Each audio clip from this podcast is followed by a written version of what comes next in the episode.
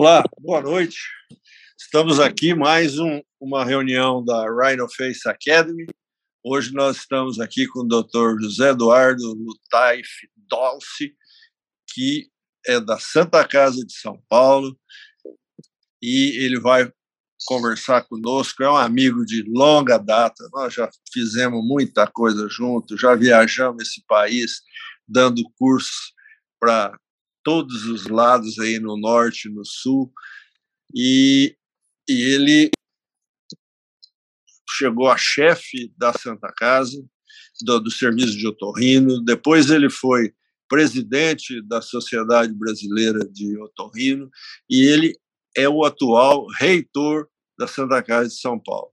E ele tem, como eu, dois filhos otorrinos também, então também tem a, a máfia a máfia Dalt também. E, e ele vai conversar, nós vamos conversar, ele vai falar para nós aqui um pouco sobre essa história do strut e do extensor septal. Doutor Dolce, seja bem-vindo, a casa é sua. Boa noite a todos os colegas, boa noite, patrocínio, amigo muito, muito, muito especial, como ele disse, de grandes jornadas na parte científica, na parte política, é um parceiro, realmente um irmão que eu tenho na, na nessa vida é, acadêmica, associativa.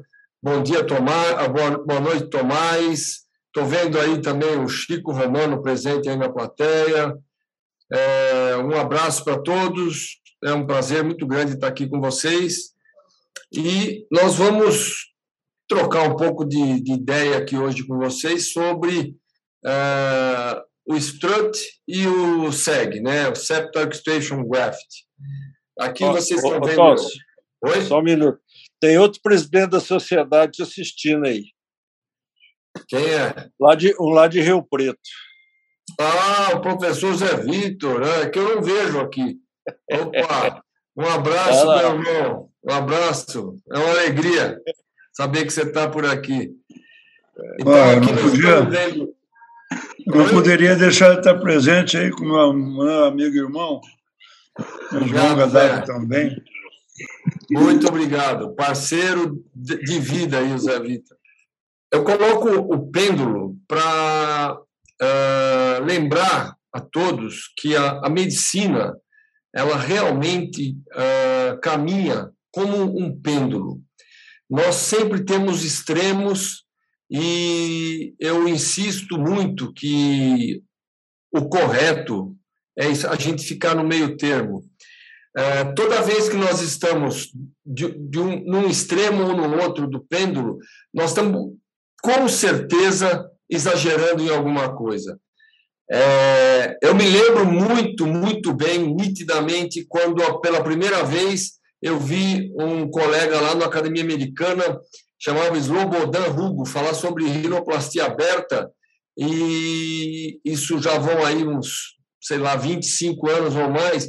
Ele dizia que ele fazia 100% das rinoplastias dele aberta. Falei, não é possível, esse, esse sujeito está exagerando, não é possível. É bom, a coisa foi caminhando, caminhando, e todo mundo, de repente, a rinoplastia aberta para todo mundo, e quem não fazia aberta estava do outro lado do mundo, é, quem fazia fechada era dinossauro, e aí as coisas começam a voltar, nós come, começamos a ver o pessoal é, falar da, da, da, do preservation, da cirurgia conservadora, e, é, vamos dizer, as coisas estão voltando a caminhar um pouco também para o lado da, da, da, cirurgia fechada novamente. Ah, mas pouca gente faz. É, não sei se é pouca gente. Nós já estamos é, realmente caminhando um pouco de volta com esse pêndulo. E por isso eu ponho sempre esse, esse slide aqui para mostrar para vocês. Eu tenho certeza que a maioria de vocês já viu a figura da Mona Lisa inúmeras vezes. Inúmeras. Mas eu vou perguntar quem já viu esse detalhe que eu vou mostrar aqui, ó. Isto aqui, ó. Isto aqui é um chantelasma gigante que aparece na Mona Lisa. E uh, se nós uh, voltarmos para o nosso, nosso slide anterior, uh, você batendo o olho aqui, agora que eu falei, todo mundo vai ver isso aqui. Mas certamente passou desapercebido por muitos de vocês, que já viram, inclusive, em loco, lá, lá no Museu do Louvre, a, a, a, a fotografia da Mona Lisa. Ah, por que, que você está falando isso? Eu estou falando isso porque na, na, na, vida a gente precisa aprender que uh, não basta olhar, você tem que enxergar. E é assim na rinoplastia. Você pode achar que todos os narizes são iguais, você vai fazer sempre a mesma coisa, e não é verdade. Não é verdade. Cada cirurgia Uh, você pode usar a mesma técnica, mas você vai ter detalhes para cada uma delas. É, é, muito ruim quando a gente olha e vê numa, numa sala cheia de moça bonita e você olha as moças de perfil, todos os narizes estão iguais. Tudo igual. Porque as técnicas e as medições e as coisas são todas exatamente iguais. O que, que quer dizer isso? Nós estamos voltando lá na década de 60 até 70, quando se faziam os narizes todos iguais, com aquela rampa de tobogã. Não é verdade? Então, não é esse o caminho. Nós temos que uh, procurar ter discernimento, ter o bom senso e conhecer as técnicas, várias, para você aplicar aquilo que é correto no momento certo. Eu coloco aqui ponta subprojetada e superprojetada porque uh, toda essa discussão que nós temos hoje em dia sobre o como fazer uma ponta, se a gente vai fazer a, a estruturação de um jeito ou do outro, é tudo baseado nisso. Nós, nós discutimos se a gente vai trabalhar uma ponta subprojetada ou superprojetada do jeito A ou do jeito B, não é verdade? E uh, durante anos e anos e anos, nós aprendemos e uh, ensinamos o conceito do tripé, tripé de Anderson, que dá a projeção, o suporte e a rotação da ponta nasal nós precisamos entender a dinâmica da ponta nasal, né? E aí a gente lembra desse banquinho que a gente uh, sempre mostra para exemplificar como é que a gente trabalha uh, na cruz, later, na, na, cartilagem lateral superior, na cartilagem lateral inferior, no, na parte da cruz medial, cruz lateral. Isto é o conceito que a gente uh, recebeu e que a gente ensina até hoje. Uh, se vocês lembrarem da, das publicações de livros mais antigos, a gente encontrava isso aqui, ó. Uh, fatores de sustentação da ponta nasal, os fatores maiores e os fatores menores. Então, dentre os fatores maiores, vocês veem aqui várias coisas mas eu chamo atenção para, dentre os fatores menores, está o dorso da cartilagem septal, ou o ângulo septal anterior. Isto é um verdadeiro absurdo. Eu falo isso também há mais de 20 anos. Eu mostro esse slide e falo: isso está errado. Tanto está errado que o próprio autor coloca aqui: em algumas situações, os fatores de sustentação menor podem se tornar maior. Ora, então, não é isso. Se você quiser chamar tudo isso de fator de sustentação maior ou fatores importantes, tudo bem. E nós vamos daqui a pouco falar por que, que essa questão do dorso da cartilagem septal ou a asa, ângulo septal anterior, não pode ser considerado menor, não é verdade? Então, os mecanismos de projeção da ponta nasal, uh, nós temos muitos. Eu coloco esses porque são aqueles que eu sempre usei. Estrute columelar, lateralização de domos, asa de gaivota, cap graft, ala strut batten. Nós temos é, o escudo de Shin, mas isso aqui é o que eu uso na minha rotina, no meu dia a dia. Muito bem. Então, eu quero chamar bem atenção para esta exposição, que é é o delivery, que é a exposição da cartilagem lateral inferior, a sua cruz medial, a sua cruz lateral, uma, uma, uma exposição bem feita das duas cartilagens, que eu tenha liberdade de trabalhar com as duas, dissecando até lá embaixo, Aí eu vou fixar o meu estrute columelar, muito bem fixado. Eu normalmente dou aqui uh, três ou quatro pontos com um nylon 5.0. Hoje em dia, muita gente tem usado o PDS também 5.0. E depois eu vou unir novamente as duas cartilagens. Então, isso que vocês veem, parece o M do McDonald's, uh, absolutamente fica rígido e eu consigo sustentar uma ponta e eu consigo rodar uma ponta. Muito bem. Uh, mas a projeção da ponta é um produto de diversos fatores anatômicos, não é verdade? E uh, nós temos que levar em consideração todos eles: cartilagem lateral inferior, a sua força, o seu comprimento, cartilagem lateral superior, as suas conexões, os ligamentos e ângulo septal anterior, ou seja, dorso da cartilagem quadrangular. Muito bem. Agora, o que, que a gente tem escutado com muita frequência?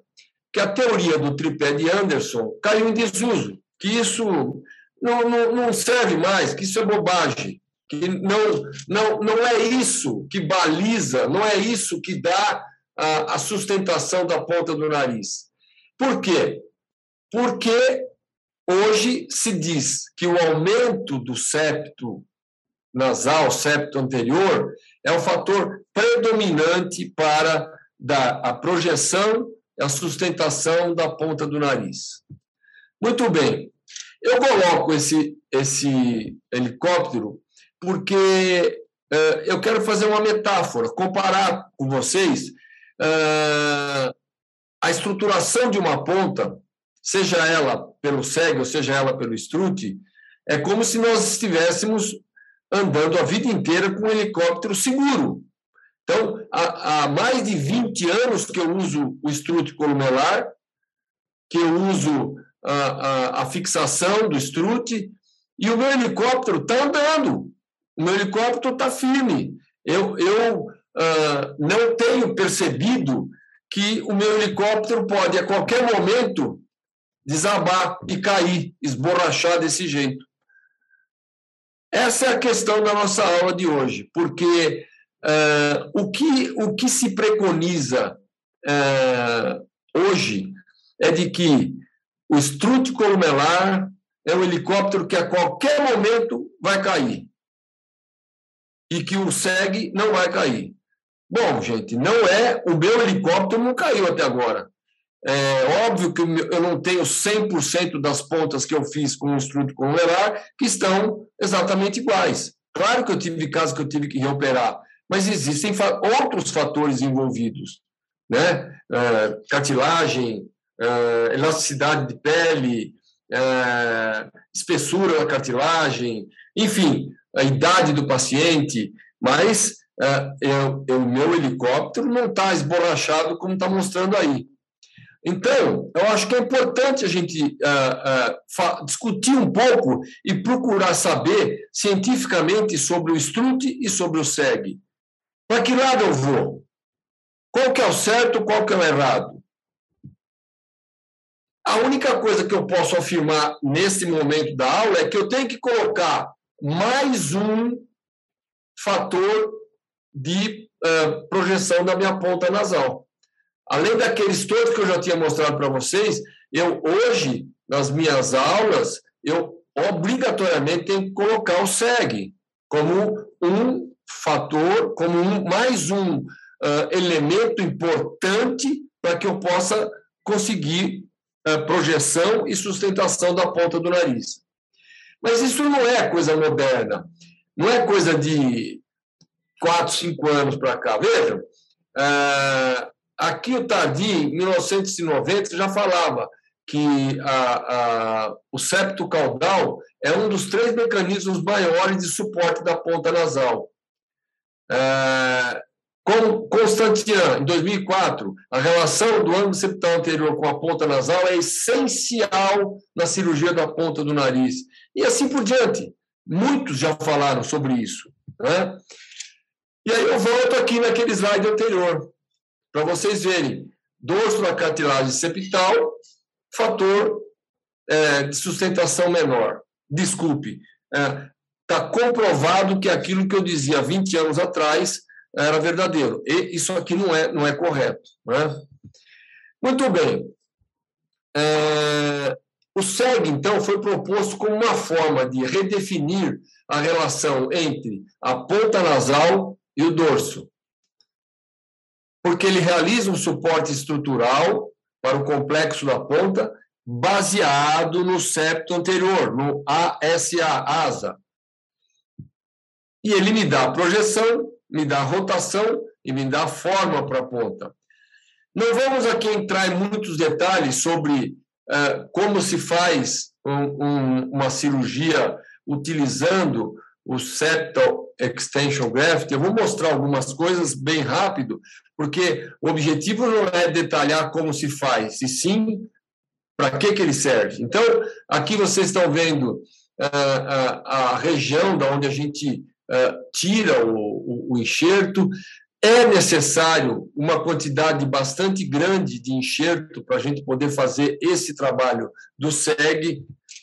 E, na maioria das vezes, o que se faz é, é essa sequência que vocês vão ver: uma cartilagem quadrangular, ou desculpe, uma cartilagem quadrangular da, que a gente remove da parte posterior do septo, você faz o desenho que você quer, a altura que você vai colocar aqui é a altura que você previamente estipulou que você quer chegar com a ponta do seu nariz, mas isso é perfeitamente maleável. Eu posso abaixar mais é, esse enxerto, eu posso diminuir essa projeção, isso vai depender a rotação é a mesma coisa. O que eu dou nesta curvatura, eu vou conseguir dar mais ou menos projeção para a rotação para esse meu nariz. Então, isso tudo aqui, como eu disse, é, é só para exemplificar, mas não é o nosso objetivo da aula. Aqui mostrando como é que a gente faz a fixação do enxerto. É, em praticamente 100% dos casos, a gente coloca um enxerto contralateral ao SEG, na maioria das vezes da lâmina perpendicular do etimoide, para poder ajudar a fixar e estabilizar. Aqui, como vocês estão vendo, eu tenho aqui uma lâmina perpendicular que eu costumo trabalhar com a broquinha de diamante, não só para fazer esses furinhos, como para delicadear, para tornar ele bem bem uniforme a lâmina perpendicular. E aí fixa. Então, normalmente, isso são os enxertos que a gente precisa, né? que a gente uh, remove. Quando eu não tenho isso, eu tenho que partir, evidentemente, para a retirada da cartilagem costal. Então, uh, o SEG, eu posso obter tudo do septo nasal, eu tenho que avaliar se tem cartilagem disponível, tenho que avaliar a, a parte da lâmina perpendicular. Quando não é possível, eu vou para a cartilagem costal, que é a alternativa. Aqui nós vamos mostrar para vocês, então, o primeiro estudo que comparou o SEG com o STRUT. Foram avaliados dois grupos. O T1 foi com seis semanas, ou seja, a primeira avaliação com 42 dias e o T2 com um ano, 12 semanas, ok? E aí foi medido, então, projeção, rotação e comprimento. E foi feita uma, uma hipercorreção uh, de um milímetro para projeção, tanto num caso como no outro, e foi feita uma, uma hipercorreção na rotação de 2 a 6 graus nos dois casos. Muito bem. E aí, o que, que a gente conseguiu? O que, que se obteve com isso? Que é, o uh, strut ele é menos rígido, o SEG é mais rígido. Mas o mais importante está aqui. Uh, mesmo tendo medido a, a, a projeção ah, o, que, o que deu, que foi estatisticamente significante, foi a rotação. Vocês observam que no T1, ah, para o Strut, nós tivemos 118,5 e no T2, 112. Portanto, aqui houve uma diferença estatisticamente significativa. No SEG, 116 para 115, praticamente ficou a mesma coisa. Na projeção e no comprimento, as alterações não foram estatisticamente significantes.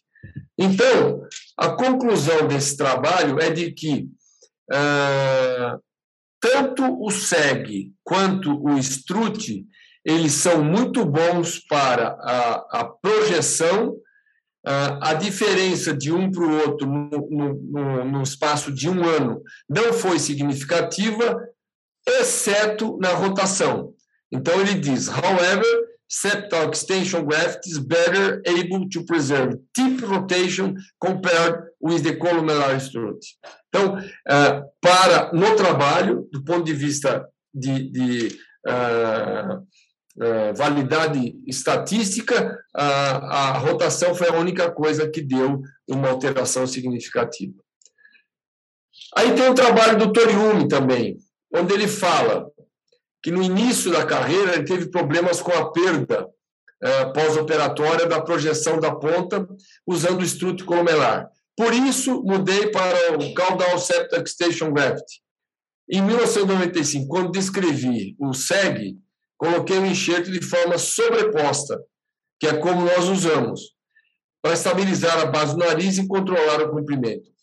Nesse mesmo artigo publicado por ele, ele coloca que eh, no início, quando ele usou o strut, ele não fixava o strut. Isto é um viés importante no resultado da, da sustentação da ponta. Claro que é.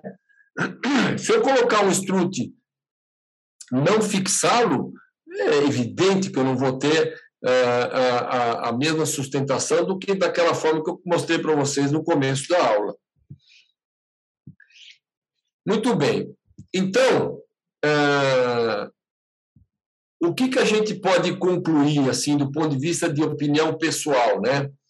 Que uh, o SEG ele é bom para projeção, para rotação, para definição da ponta, e ele é muito bem-vindo quando você tiver o nariz curto, onde você tiver um, um, um septo extremamente fraco, cartilagens extremamente fracas.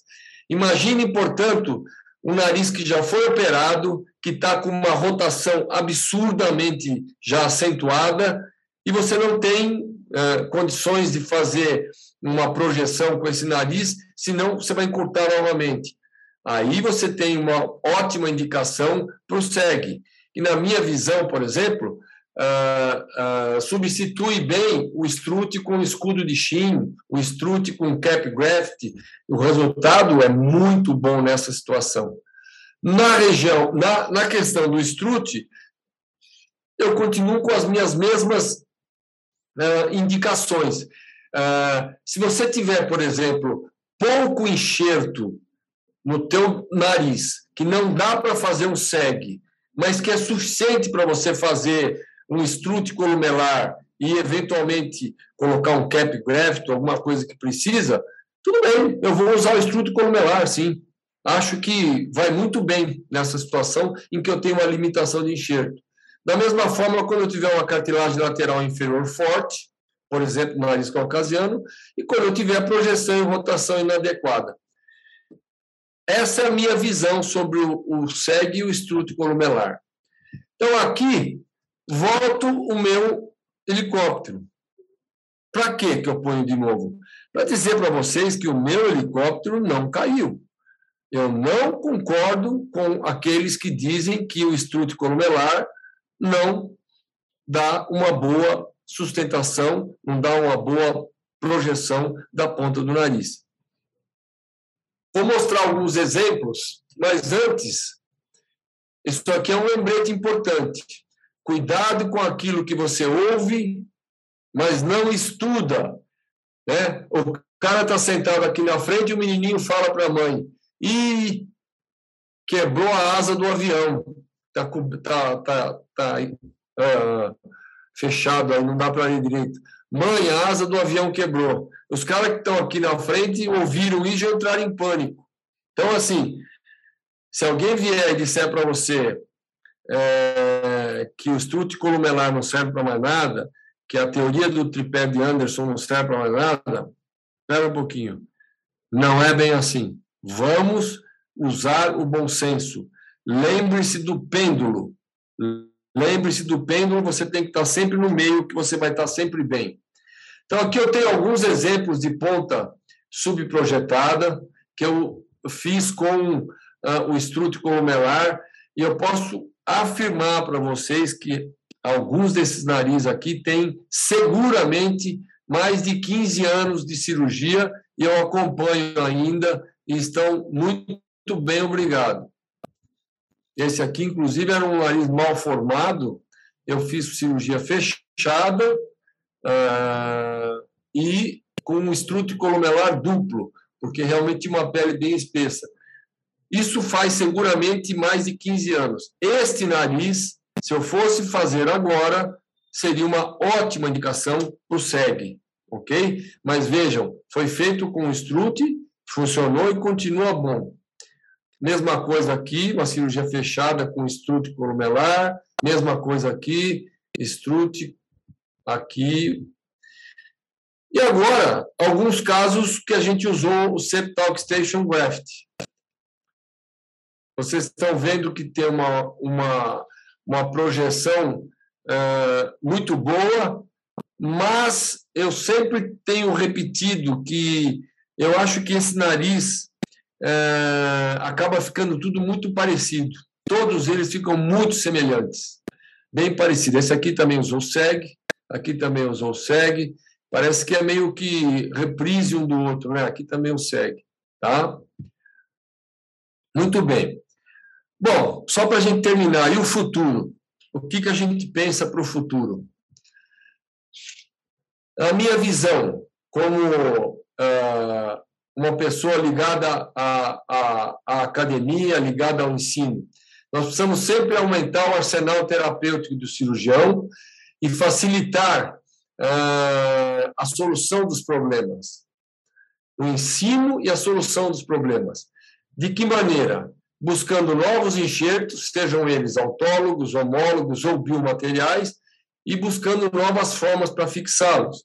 Eu não canso de dizer que nós precisamos achar uma cola que seja tão eficaz quanto uh, o cianoacrilato, que é o super bonder, que, mas que não tem a toxicidade que ele tem para a pele e para os tecidos, porque as colas biológicas realmente não funcionam como a gente gostaria.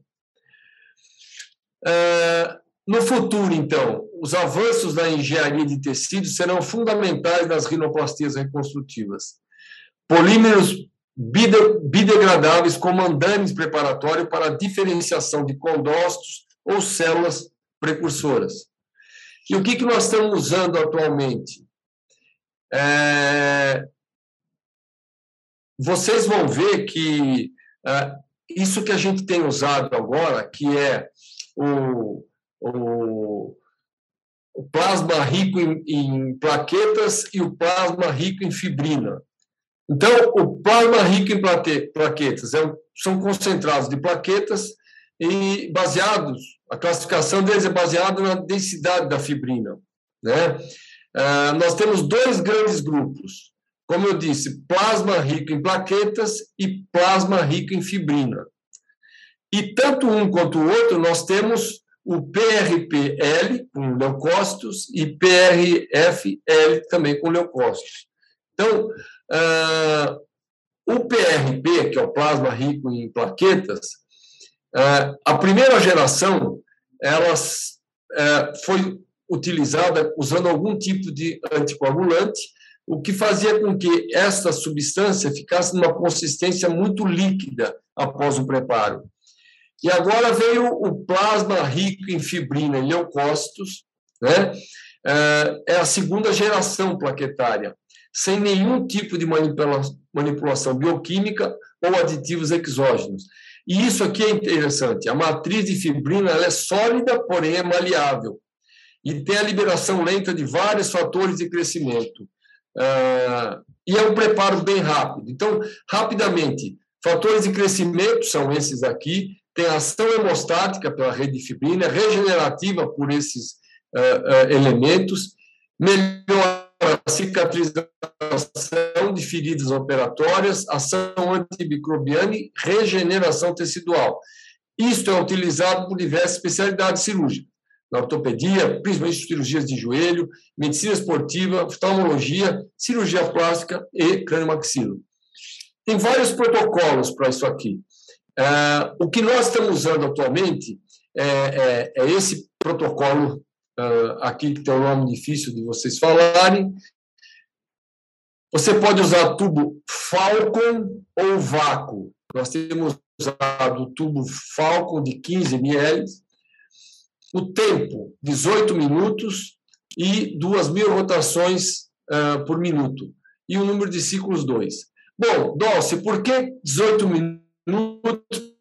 Por que 2.700? Por que duas? Isso aqui, turma, foi tentativa de erro e acerto. A gente tentou de, de algumas formas e não ficava legal, ficava muito molengo, ou não dava uma, Uh, o tempo que, que a gente uh, deixava na, na rotação, ou era tempo de mais, ou era tempo de menos, até que a gente chegou nisso aqui, que é uh, esse, esse aqui, ó. Deixa 18 minutos nessa rotação e faz dois ciclos de 18 minutos. E aí você pode usar dois tubos, três tubos, quatro tubos. Normalmente a gente usa um tubo desse para o nariz, tá? E é isso aqui que a gente tem no final da centrifugação.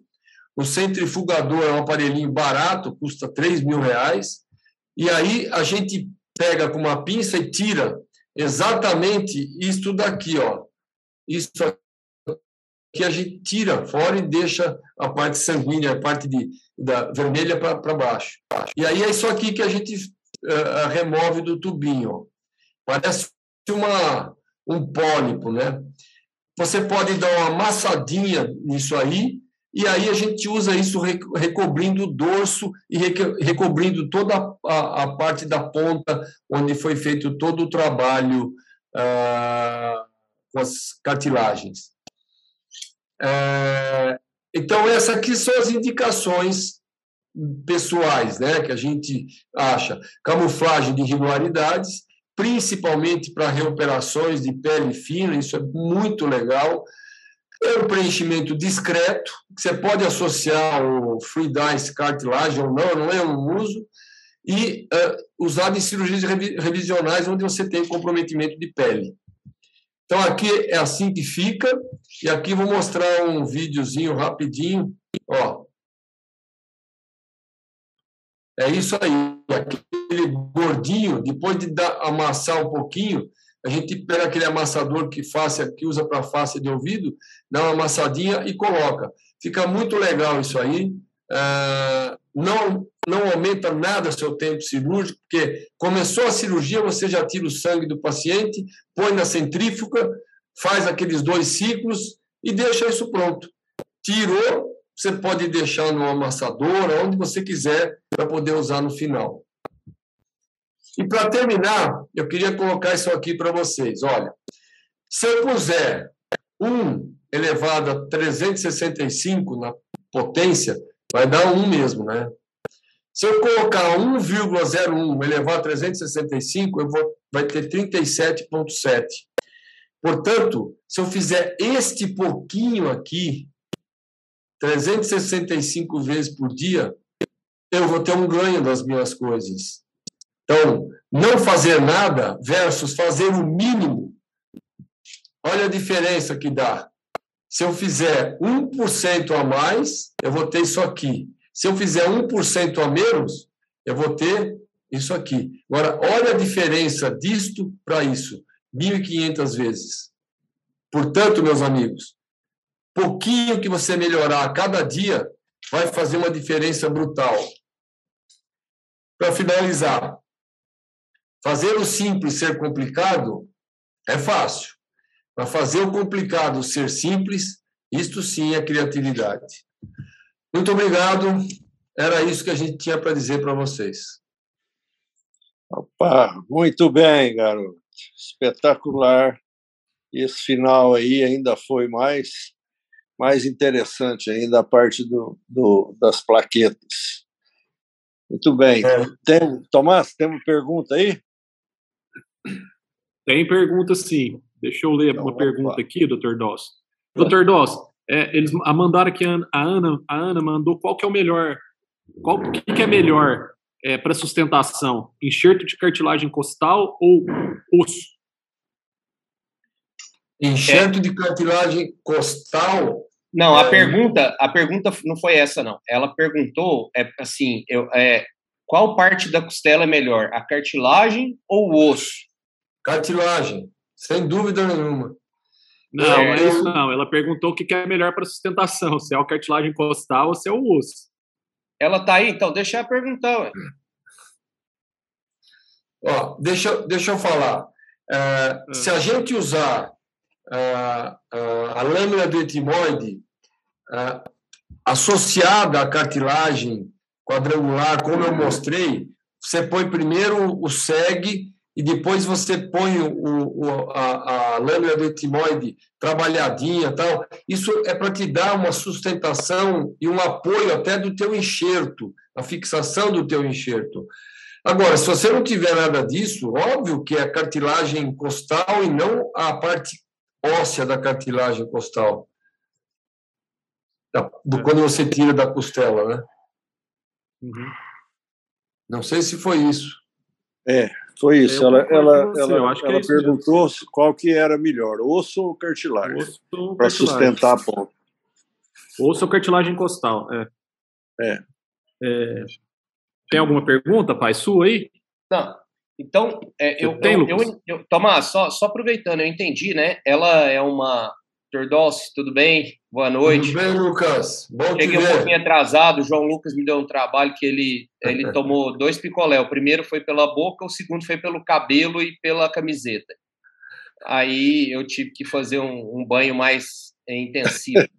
Eu sou avô agora, não se esqueça disso. Eu também tenho essas, essas coisas aqui em casa agora. Então, mas eu, eu, eu peguei é, logo um pouquinho depois do começo, mas assim, eu acho que é interessante. Eu, eu, a Ana, ela acabou de entrar na, na nossa plataforma aí, e eu acho que é interessante, talvez a pergunta dela pode ser útil para outras pessoas que estão iniciando. É, quando é que a gente usa osso em rinoplastia? Em qual parte? Como é que foi a história do osso na rinoplastia? Então, vamos aproveitar a sua experiência para contar como é que. É, é, porque eu achei interessante, como eu faço ortognática, a minha instrumentadora ela, ela trocou e depois de um ano que ela estava comigo, ela falou assim: para que, que vocês ficam, você fica tirando essa cartilagem da costela e não usa esse, esse osso sintético aí que você põe na ortognática? Você fica perdendo tempo. Como é que é a história aí? O que, que aconteceu? Não, eu, eu, não, eu não sei qual é o, uh, o objetivo da sua pergunta, mas eu e o seu pai Uh, nós somos da época que a gente tirava uh, uh, enxerto de nariz, osso da crista ilíaca, osso da. Uh, tirava osso da, da calota craniana, da, da tíbia. Isso, vou dizer para você, era um desastre.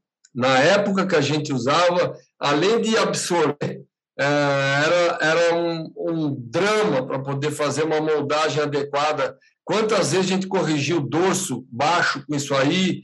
E eu vou te contar, comparado com o que tem hoje, tudo isso que se faz é, usando é, é cartilagem triturada, amassada, com todo esse material que a gente tem, não tem nem, nem comparação. É, eu não tenho experiência com osso artificial, não, não faço ortognática, então não sei se, se é, é, é essa pergunta que você estava fazendo.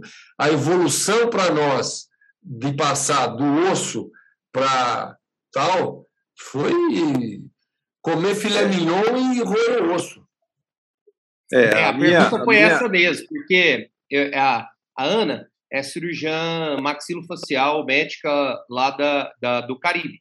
Então, assim, a, a, a, mesma pergunta que ela fez é o que a minha experimentadora fez. Falou assim, pô, você usa osso num lugar, por que, que você não usa osso no nariz? Né? Então, eu queria era essa, contar, porque já foi testado isso há muitas vezes, né, né pai? É, eu, eu por exemplo, um, um paciente, eu tirei osso da tíbia, sabe? Além do nariz não ficar bom, o cara mancou uns três meses estava mancando. Depois, cristelico, eu pedia para pro, as primeiras para o ortopedista tirar para mim, e, e, o osso vem, vem dois ossos né, na, na, na crista ilíaca. Vem o poroso e vem o outro, que, como é que chama? Esqueci o nome do outro, que é o osso mais, mais duro, cortical. Aí, aí você arrumava, ajustava e punha no nariz. E depois usei osso de olécrano, tirei osso do olécrano do paciente. E de, de calota craniana também.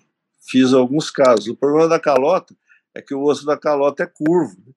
Aí no final, eu comecei a tirar osso da mastoide. Eu abria, fazia incisão e tirava uma fita grande de, de periósteo com um pedaço do osso da mastoide. Ela enrolava o, o periósteo nesse pedaço de osso e colocava no dorso do nariz. É, o problema é que são, os resultados não são bons, porque hoje nós sabemos que o osso, para ele sobreviver, ele precisa estar fixo. Tinha que parafusar esse osso, no, no lugar para ele se nutrir, porque ele é diferente da nutrição da cartilagem, que é, que é por embebição. A cartilagem ela sobrevive, apesar de todo mundo falar que absorve, que absorve, eu tenho visto muito pouco absorção de cartilagem. E, e, e, o osso tinha esse problema de absorver, além de, de a, a, o dorso não ficar bom, ficar curvo. É, tinha todo esse problema que, com o tempo, nós fomos cada vez desistindo. Não é isso, nós? É isso mesmo. É, e, uma, outra coisa, viu, Lucas, só para contar um pouco da história para o pessoal mais novo, é, eu e seu pai somos da época que a gente pegava cartilagem de orelha em abano, conservava na, na glicerina e depois punha no nariz para fazer correção. Aquilo, três meses, desaparecia inteirinho. Tô, é. Sumia tudo. Era uma absorção absurda. E a gente era uma facilidade, porque a gente fazia orelha em abano, guardava a cartilagem na, na, glicerina, não tinha AIDS naquela época, não tinha essas coisas. Aí falava, vou, preciso de cartilagem, pega lá o vidrinho da glicerina. E usava. É. E septo, guardava, guarda, é, eu guardava difícil. a cartilagem de septo também. Você operava um septo e guardava. Aí isso era, foi antes da AIDS e antes, antes da doença da vaca louca. Depois que apareceram essas doenças, já apesar de absorver tudo, ainda tem essas contraindicações, que foi outra coisa. É, fora, fora, já que estamos falando disso, fora os materiais aloplásticos que nós já usamos, né? Silicone, é, é, velcro, Gore-Tex, já usei um monte, é, é, é, na minha tese de mestrado foi com carbono, usei carbono, porque tinha um sujeito que usava, estava é, lá, estava usando para fazer válvula cardíaca, igual, se põe no coração, botar no nariz, nós somos feitos de carbono, nada melhor do que usar carbono mesmo. Aí coloquei carbono, no, operei 12 narizes em cela com carbono, depois tive que tirar todo o, o, o carbono desses 12 todos. É, o, o... eu estava no. Depois do Rhinology, eu, eu fiquei no curso do Alessandro, que veio o Olivier Gerbeau, e tinha muito cirurgião iniciante. E conversando ali até com os mais experientes, que eram mais novos que eu, muita gente é, teve uma hora que chegou e falou assim, não sei se você ficou sabendo, agora tem um enxerto que é de silicone, que ele é feito assim, tem o, o, o, o extensor, o dorso, e você coloca assim ele.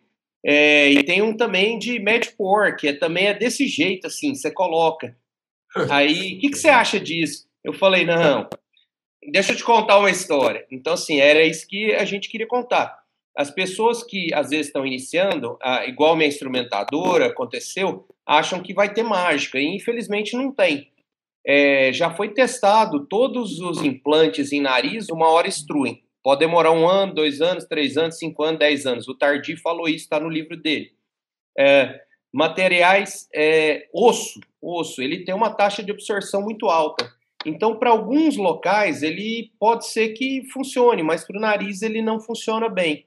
Na sustentação da ponta, às vezes a gente usa a lâmina perpendicular do etimoide, que é, é a última tentativa, né? É, nesse curso mesmo, a gente estava conversando, é, tem vários colegas falaram, ó, oh, já tive que reoperar paciente, a hora que eu abri, a lâmina não estava lá. Eu já tive que reoperar paciente porque a lâmina estava lá e eu deixei ela grossa e entupi o nariz.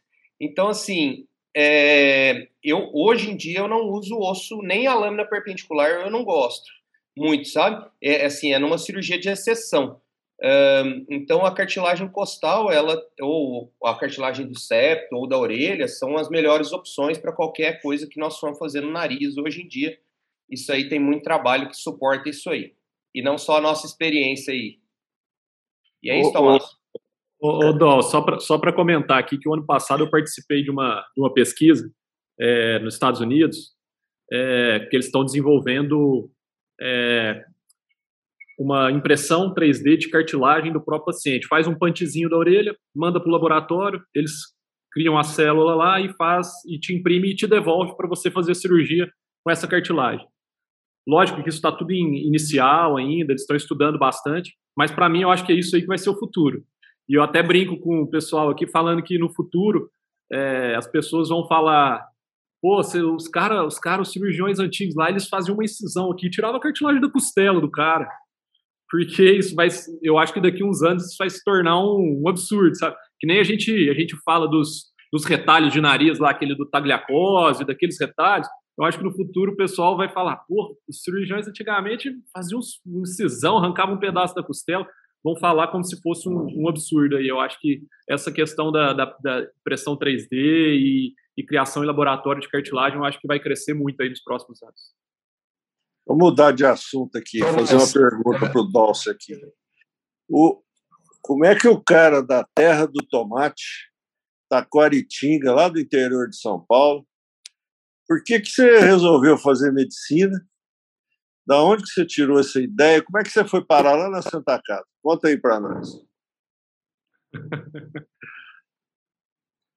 Bom, eu, eu desde bem molequinho eu já falava que eu ia ser médico. E eu me inspirei muito num médico lá da minha cidade, que chamava-se Dr. Paulo Zupani, é, um médico de verdade. O cara, o cara, ele não, naquela época, primeiro que não, não tinha tomografia, não tinha ressonância, não tinha nem ultrassom. Eu, eu me lembro muito bem que uh, os meus pais chamavam ele em casa para consultar alguém da família. Ele examinava de verdade, examinava desde a, a examinar como é que estava a esclera, como é que estava palpava fígado, baço, escutava pulmão, uma barriga. Quantas vezes eu vi esse cara dar diagnóstico de coisas incríveis? Eu conto sempre que um tio meu muito querido é, chamaram esse doutor Paulo para examinar o meu tio. Ele palpou, examinou, olhou o olho, não sei o quê, chamou a minha tia e falou assim: ele não tem três meses de vida todo mundo olhou para a cara dele, pô, esse cara tá, tá louco, pô. Não tem três meses de vida. Ele tá com tumor no fígado, vai morrer. Durou dois meses. Então, esse cara eu me inspirei muito nele.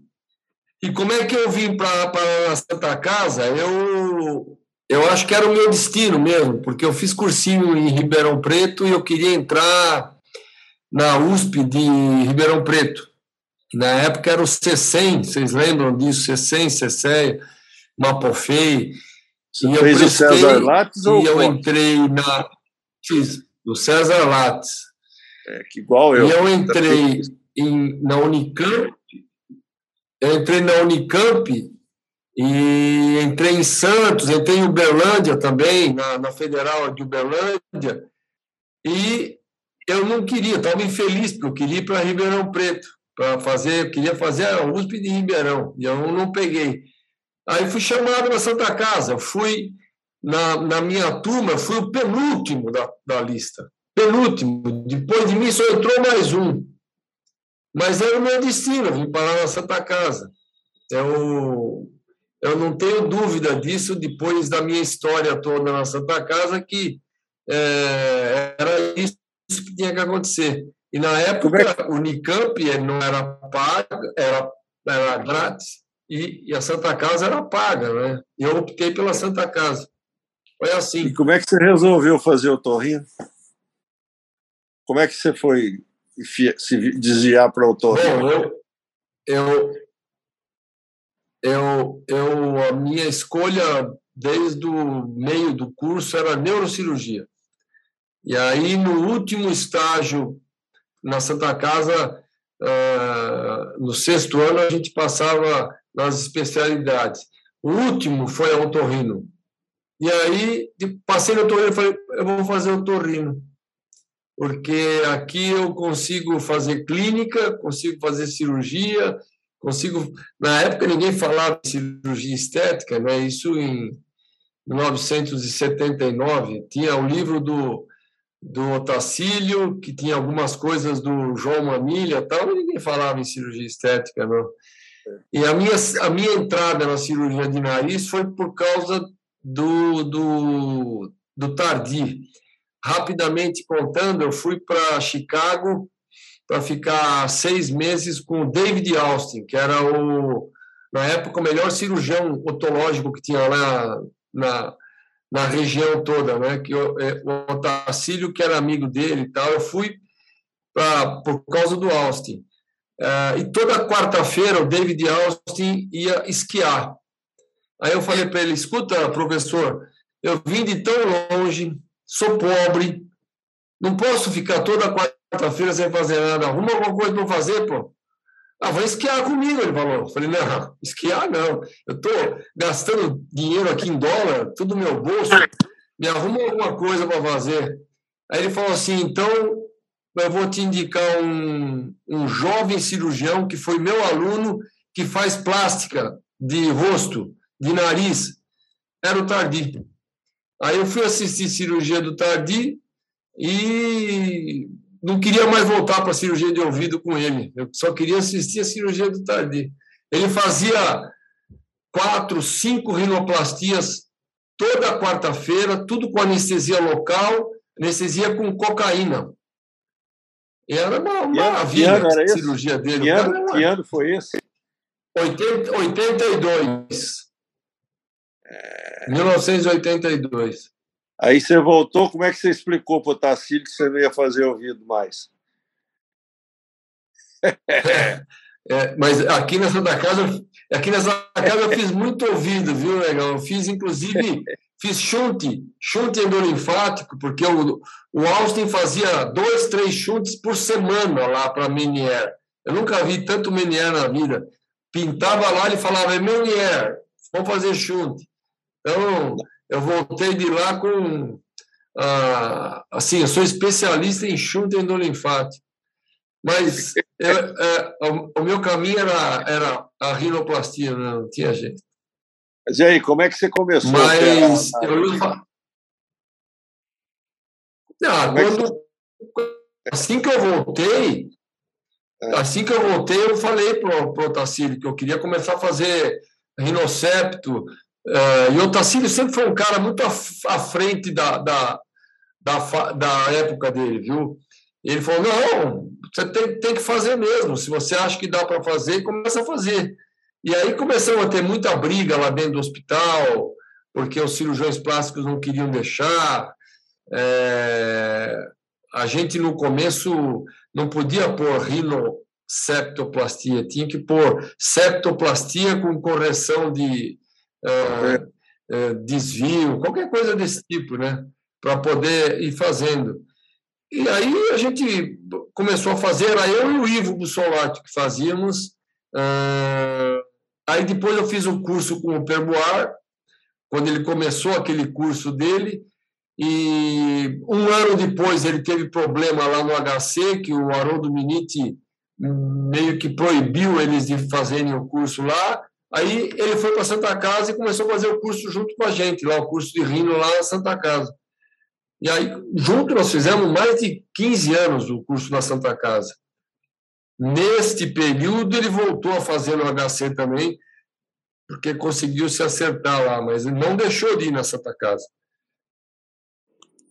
É, eu lembro que o Ricardo, eu lembro que o Ricardo falou assim que que os cursos da lá da fundação todos davam lucro, menos o do Perboar porque o dinheiro que sobrava ele fazia uma festa e bebia o dinheiro tudo no último, no último dia. é, é. Então, eu fui lá, no, no, eu, eu e o Marcos, em 76, é nós ficamos uma semana com o Tacílio aí na, aprendendo a fazer pedanciometria, que era novidade da época, né? Tinha o, o, no livro dele lá, bem legal. Mas, bom, aí Aí você foi, foi, e aí como é que você virou reitor? Como é que você abandona a clínica para virar reitor? É, também tem uma longa história nisso. Eu, o, o Otacílio, durante todo o período que ele foi chefe do serviço, durante 17 anos, ele não me contratou para o departamento de otorrino. Ele não gostava de mim. E eu era voluntário e eu ia todos os dias no departamento de otorrino como voluntário durante 17 anos. De segunda a sexta eu ia, operava com os alunos e nesta época eu criei um ambulatório de rino, que existe até hoje, né, lá na Santa Casa. Aí Uh, nesse período eu fui fazendo os concursos, porque lá na Santa Casa rodava, era três anos a chefia da oftalmo, três anos da otorrino. Quando entrava o cara da oftalmo, ele me chamava para fazer os concursos. Então, concurso para professor instrutor, professor assistente, professor adjunto. Aí, quando o Tacílio entrava, eu não podia fazer, porque ele não deixava. Uh, aí o Tacílio saiu da chefia em 90 e oito. O campus assumiu, eh, em uma semana ele me contratou. Uma semana depois eu fui contratado lá pelo departamento e quatro anos depois eu já era o chefe do serviço. Aí, quando acabou, foram seis anos na chefia, me convidaram para ser diretor do curso de medicina, e aí começou a minha fase lá na faculdade. Eu fiquei seis anos como diretor do curso de medicina, fiquei três anos como vice-reitor e aí assumi como reitor já faz dois anos. Então, eu estou na faculdade já há 11 anos, na, na, na parte acadêmica propriamente dita. Eu aprendi muito, viu, isso aí. Eu realmente é, eu me afastei um pouco do departamento de otorrino, né, porque eu não tenho realmente tempo hábil para isso a reitoria toma muito tempo, porque é, a parte administrativa e financeira é, é muito complexa. Para vocês terem uma ideia, é, para comprar papel higiênico tem que ter a minha assinatura. Nada, nada, nada sai sem, sem que o reitor assine. Não é o DOLCE, né? Qualquer um que tivesse no meu lugar é, tem essas obrigações, assinar todos os diplomas de todas, curso de extensão, né, lato senso, estrito senso, os seis cursos que nós temos lá na faculdade, tem tudo, tem que assinar diploma de tudo. Então, isso toma um tempo terrível. Eu vou no consultório hoje duas vezes por semana, terças e quintas, é, na parte da tarde só, e assim mesmo, muitas vezes tem que desmarcar de última hora, porque aparece alguma encrenca lá na, na, na, na faculdade e, tem que largar e ir para lá. Mas eu não me arrependo, não. Eu aprendi muito. Hoje eu tenho um conhecimento muito bem formado sobre uh, as escolas médicas no Brasil, sobre a, as matrizes de competência das especialidades. Eu tenho acompanhado não só da Autorrino, né, mas eu sou, por causa da MB, que agora eu sou diretor científico da MB, eu tenho que acompanhar as, a, todas as sociedades de especialidades, são 54 sociedades no Brasil, e a gente tem que estar. Tá, todo, todo dia tem alguma coisa para você resolver da, da, da, da MB também. Então, é uma fase. Eu acho que. É, mais, um, mais um período aí eu. É, só, só, já para encerrar, então, já que você falou nessa negócio da MB, e o que, que, que, que você acha que vai acontecer com a com a plástica na otorrino, aí na MB? Qual que é o, a chance que nós temos disso aí virar uma, uma especialidade? Como é que anda isso? Bom, é, a chance de virar uma especialidade é nenhuma, zero. É, nesse momento, essa perspectiva não tem. Porém, porém, a perspectiva de que a otorrino seja reconhecida como uma especialidade que faz plástica uh, facial muito bem, uh, na minha visão, é total. Uh, a, a maneira como a gente enxerga a, a otorrino lá na MB, eu acho que mudou muito o conceito do que era a nossa especialidade e o que é hoje a nossa especialidade. É, pelo menos os meus pares que estão lá, o atual presidente da IMB uh, e as outras pessoas com quem eu convivo, uh, entendem perfeitamente que a, a otorrino é uma especialidade que tem uh, preparo, tem matriz de competência para poder ensinar a, a a cirurgia plástica, assim como para ensinar cirurgia endoscópica, para ensinar cirurgia otológica, etc. Uma coisa que é muito importante, que é, nós estamos fazendo isso através da, lá da, da, da Sociedade Brasileira de Otorrino, é é agora começar com a, a questão do R4, né? É, não existe verba hoje no governo federal para instituir R4 para toda a otorrinolaringologia. Ou seja, você refazer a matriz de competência da otorrino para que ela se transforme em quatro anos, neste momento não é viável. Mas criar um quarto ano para determinados serviços para que se faça determinadas áreas que não estão na matriz de competência dos três anos, isso é certeza absoluta que vai, vai ser aprovado. É, nós já temos. Para entender a diferença do Entendi. Então, isso que você está falando, porque toda hora alguém me para no corredor aí desses congressos para sugerir, e às vezes em reuniões, em, em nós estamos conversando em grupo, o, isso que você está falando vai totalmente contra a proposta que, ele, que, que esse pessoal tem na cabeça, que é de que a Academia Brasileira de Plástica deve se desligar do otorrino, ficar independente e, e, e armar uma é briga e criar uma especialidade. Isso é um absurdo. Isso é um absurdo. Isso é uma bobagem gigantesca. É, se fizer isso, é suicídio é dar um tiro no meio da testa fazer isso aí. Não, não, eu tenho falado isso.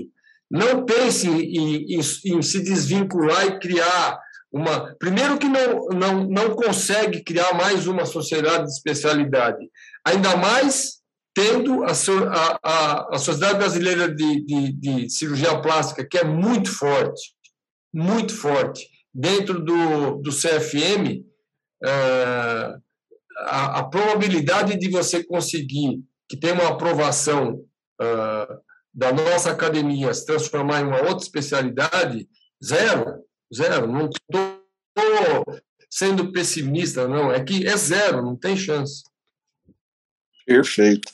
É isso que eu falo, mas, mas sempre tem alguém com, com uma ideia diferente, achando que, que é possível se fazer as coisas de outra maneira.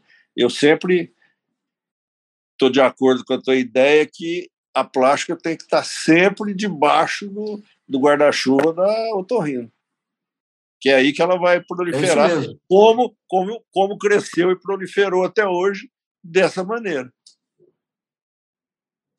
E, e, e, vai continuar crescendo. Nós vamos, em breve, conseguir, na, nas residências que têm condições, ter um R4 reconhecido pela Comissão Nacional de Residência Médica e é, esse R4, no, no, seu serviço, vai fazer crânio maxilo, no serviço A ou B vai fazer é, a parte de implante coclear, no outro vai fazer plástica de face. É isso.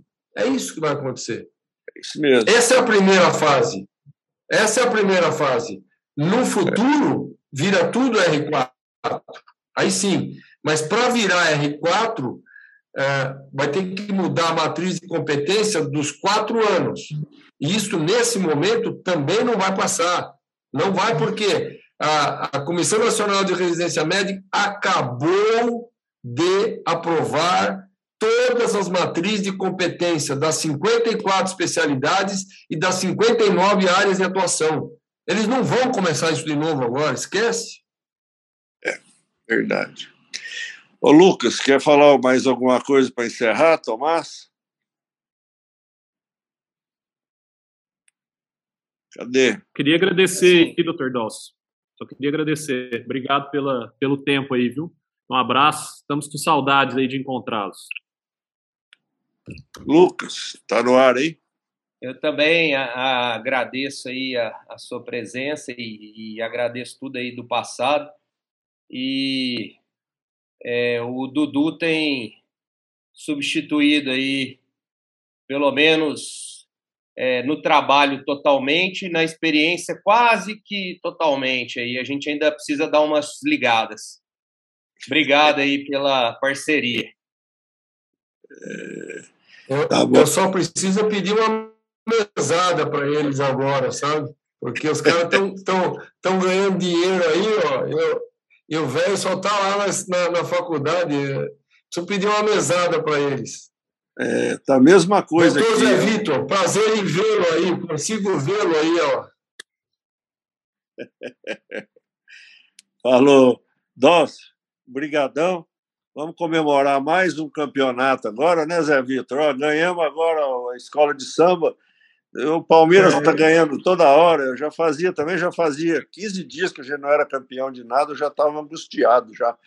Ainda bem que fomos campeão de novo. Não, eu, se me permite, eu, Patriciano, é. se me permite um minuto, né, eu acho que o Doss falou muita coisa dele, né?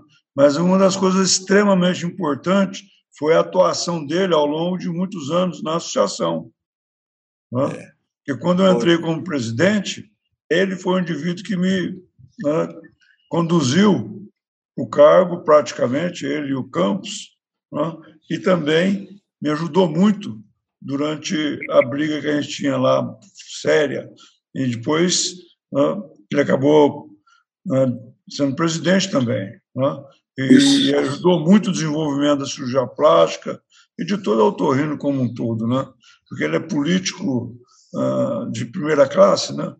Então, é. ele fez muita coisa boa na associação nossa. Agora só falta ele ser presidente do Palmeiras. Primeiro ele vai ser conselheiro do Palmeiras, né? É, vai, vai falar com a tia Leila lá. Mas... Fala com a tia Leila lá. É. O, o, João Manilha falou que se eu for presidente do Palmeiras um dia, ele vai mandar me matar. é loucura. É. É. Bom, pessoal, é. muito obrigado pelo convite. Fiquei muito feliz de estar aí com vocês. Obrigado por todos os colegas que estão aí nos ouvindo e ouvindo um pouquinho da história do, dos, dos velhinhos aí. É, a gente realmente se sente muito feliz de estar aí com vocês, viu? Muito obrigado e, aí pelo convite. E, é, patrocínio, é, meu irmão, Zé Vitor. Isso foi gravado, Dossi, vai ficar na plataforma porque tem muita gente que não acessou hoje, que vai assistir depois, amanhã, depois da manhã. Tem aí pelo menos as 200 pessoas que vão ouvir essa, toda essa história que você contou aí, que estamos agradecidos pelo tempo que você prestou a nos informar sobre medicina e sobre a história. Muito obrigado, um abraço e até a próxima. Um abraço tchau. a todos. Tchau. Um abraço. tchau. tchau. tchau. Thank you.